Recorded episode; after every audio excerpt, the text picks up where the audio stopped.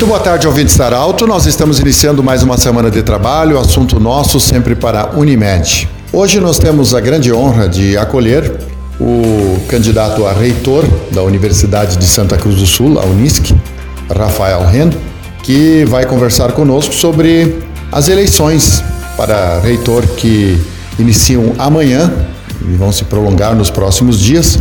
É, o senhor Rafael, que tem como candidato a vice a Andréia Valim, e ele vai contar pra, conosco sobre, vai falar conosco, aliás, sobre como vai ser esse processo eleitoral, é chapa única, mas a importância dos alunos e de quem tem esse direito ou está habilitado a votar, a importância de vir e votar para a chapa uh, de reitor do candidato Rafael Ren. Bem-vindo, boa tarde.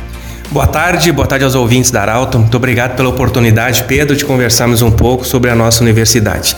Realmente esse é um ano especial, um ano de eleição na nossa universidade, principalmente eleição para reitor e vice-reitor. E é um ano especial porque a nossa atual reitora, a professora Carmen Lúcia de Lima Helfer, chegou no final do seu segundo mandato e não pode, portanto, concorrer novamente. Há alguns meses ela me convidou para ser o candidato a reitor e convidamos também a professora Andréa Valim para ser a candidata a vice-reitora.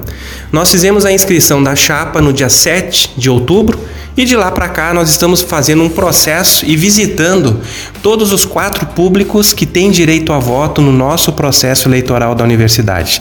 Esses públicos são alunos, todos os alunos matriculados na universidade, todos os professores da universidade, os técnicos administrativos, que são os nossos funcionários, e também membros da nossa Assembleia Comunitária, da mantenedora que é a PESC, Associação Pro Ensino de Santa Cruz do Sul. Na sexta-feira passada, no dia 5, nós encerramos a campanha.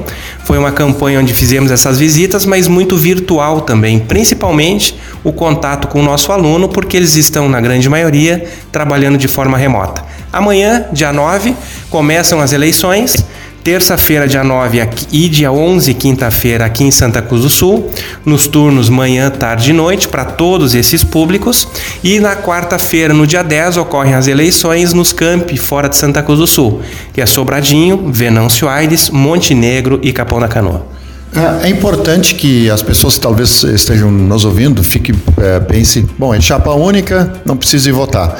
Mas importante para o futuro reitor, para vice-reitor e para a equipe toda é dar legitimidade. Quanto mais gente votar, melhor. Exatamente isso, Pedro, porque a sensação de ter uma única chapa pode ser já estão eleitos de qualquer jeito.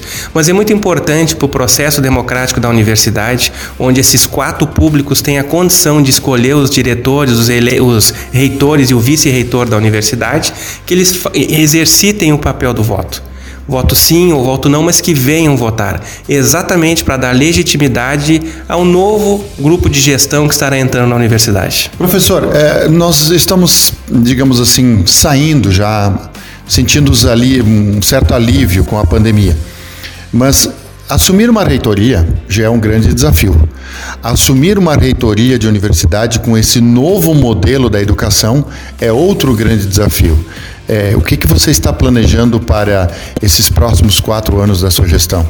O primeiro ponto é ter um olhar muito aberto para as mudanças que existem no mercado de educação de uma forma geral. Isso já vinha ocorrendo grandes transformações até 2019.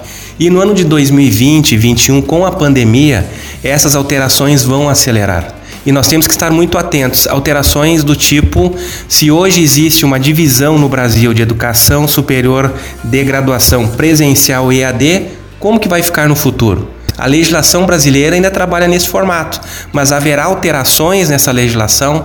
Qual é o comportamento do aluno que experimentou durante um ano, dois anos, ter um estudo remoto? Ele vai vir para a sala de aula, não vai?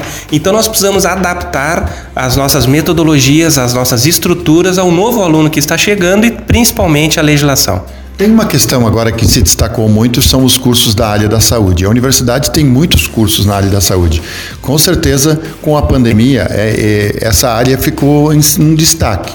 Os hospitais, muita gente atendendo, nos consultórios, enfim, é, houve essa aquisição. É, nesse sentido, esses cursos também terão uma atenção especial? Terão sim, a área da saúde já é uma área forte da nossa universidade e se ampliou ainda mais durante a pandemia, quando a grande maioria dos cursos deram uma atenção no combate à pandemia, auxiliando as comunidades. E esses cursos terão uma atenção muito especial porque eles devem continuar crescendo a procura no número de alunos nos próximos anos. Um exemplo muito claro disso é o curso de psicologia, eh, que vem tendo uma procura muito interessante nos dois últimos anos, principalmente pelos efeitos emocionais e psicológicos que as pessoas vêm sentindo na pandemia. E devem, essa, essa procura deve ser ampliada nos próximos períodos. Então a área da saúde vai receber uma atenção muito especial. Uma outra questão é que a universidade está preparando em todos os seus, mesmo em Santa Cruz, em outras regiões onde atua, é um espaço físico, os prédios, enfim. É, ficou comprovado que muitas coisas não vão mais ser presenciais, vão ter um novo modelo. Esses espaços, eles vão ter outras atividades para ter renda, enfim. É, qual o planejamento nesse sentido? Exatamente, com essas alterações no processo de ensinar, no processo de ensino-aprendizagem, possivelmente alguns espaços podem ficar ociosos na universidade.